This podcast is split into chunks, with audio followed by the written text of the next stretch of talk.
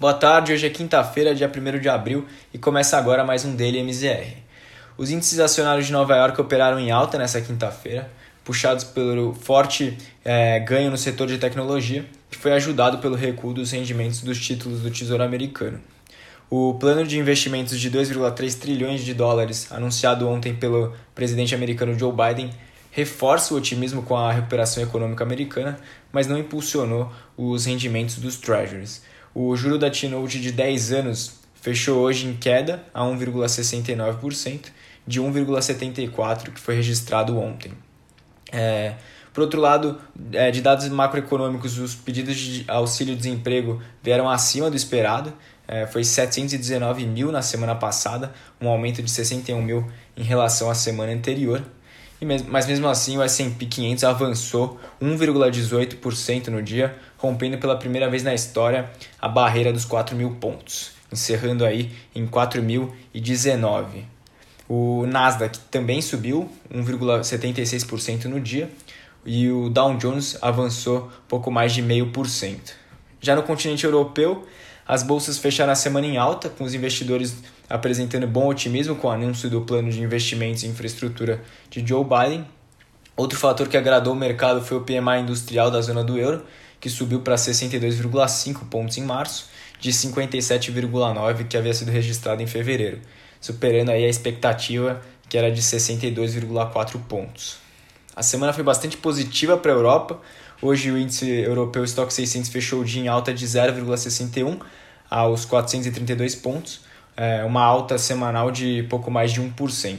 A Bolsa de Londres ficou praticamente zerada nessa semana, enquanto a Bolsa da Alemanha avançou novamente, batendo nossa, nova máxima histórica hoje e com um ganho semanal de quase 2,5%. Vindo agora para o Brasil, hoje tivemos mais um dia de correções, com a Bolsa local descolando do cenário externo. O movimento foi impulsionado pela confusão envolvendo a aprovação do orçamento do governo e também pelos investidores procurando menor exposição diante do feriado de amanhã. Na parte política, a semana acabou com o foco voltado para as negociações envolvendo o orçamento do ano, é, aprovado na semana passada pelo Congresso, é, com aparente descompasso entre as alas políticas e econômicas do governo sobre o tema. Apesar do cancelamento de 10 bilhões de, de reais em emendas ontem pelo relator do orçamento Márcio Bitar, restam ainda outros 16 bilhões a serem cancelados, o que exigirá, exigirá novos recuos.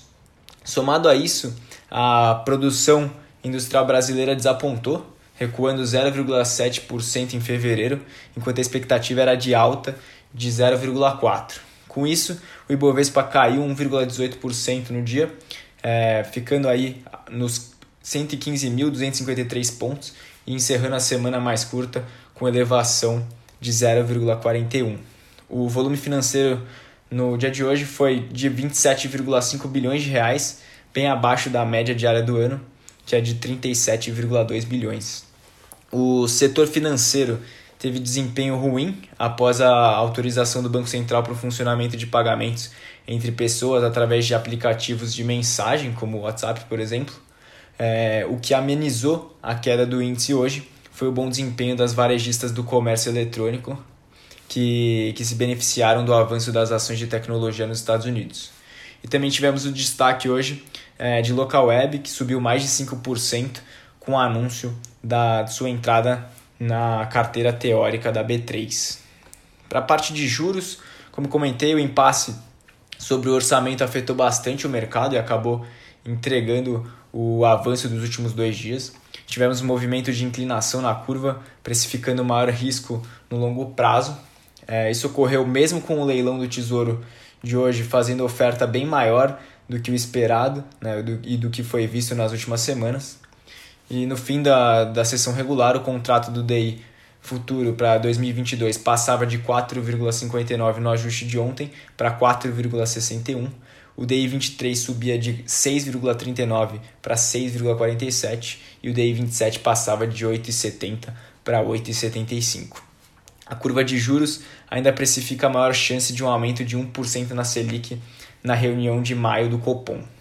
Falando agora de câmbio, a maior procura por proteção no dólar pensando no feriado fez com que a moeda subisse frente ao real hoje, mesmo com o cenário externo positivo e com o Treasury americano caindo é, no fim da sessão regular, a moeda americana era negociada a R$ 5,71, alta de 1,55% no dia. É, ela também cedeu, é, por outro lado, né, ela cedia 0,65 contra o peso mexicano e 1,80 na comparação com a lira turca, e o que mostra aí o descolamento da moeda brasileira frente aos pares emergentes. Mesmo com a alta de hoje, o dólar recuou 0,84% na semana. Na parte do, de fundos imobiliários, o IFIX teve alta de 0,11 hoje e avançou 1,15 na semana, encerrando aos 2.850 pontos.